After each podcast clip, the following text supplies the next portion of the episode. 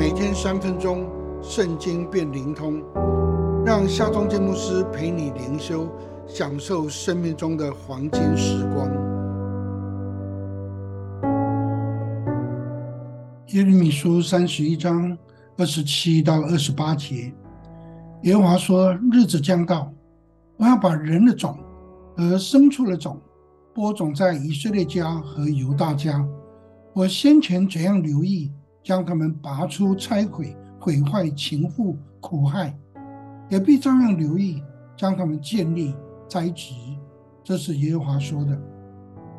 以色列国和犹大国任意妄为，祭拜偶像，离弃上帝，总不悔改。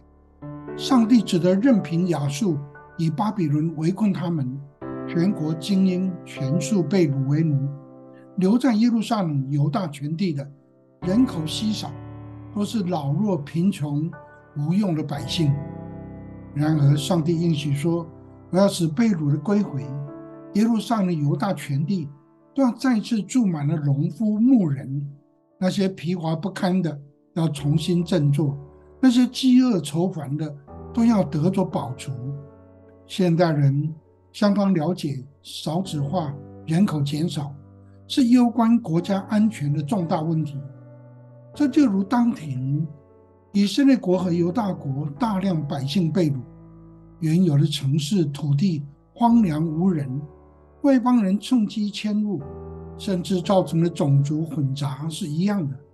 对以色列国犹大国来说，这是极为严重的拔出、拆毁、毁坏、情妇、苦害。然而，上帝说，日子将到，我要让以色列地和犹大地。人口繁多，六畜兴旺，上帝要慎重的建立栽植。在你的生涯中，你曾经经历过拔出、拆毁、毁坏、情妇、苦害的艰难痛苦吗？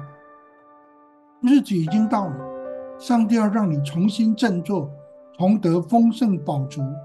他要在你生命中再一次的建立栽植，他要使你安然入睡，甜美而醒。亲爱的朋友，来吧，相信他，投靠他。上帝要使你凡事兴盛，身体健壮，正如你的灵魂兴盛一样。让我们来祷告，慈爱的上帝，恳求你在我的生命中进行建立栽植的工作，让我兴盛得胜，让我过荣耀你的生活。奉靠耶稣基督的名祷告，阿门。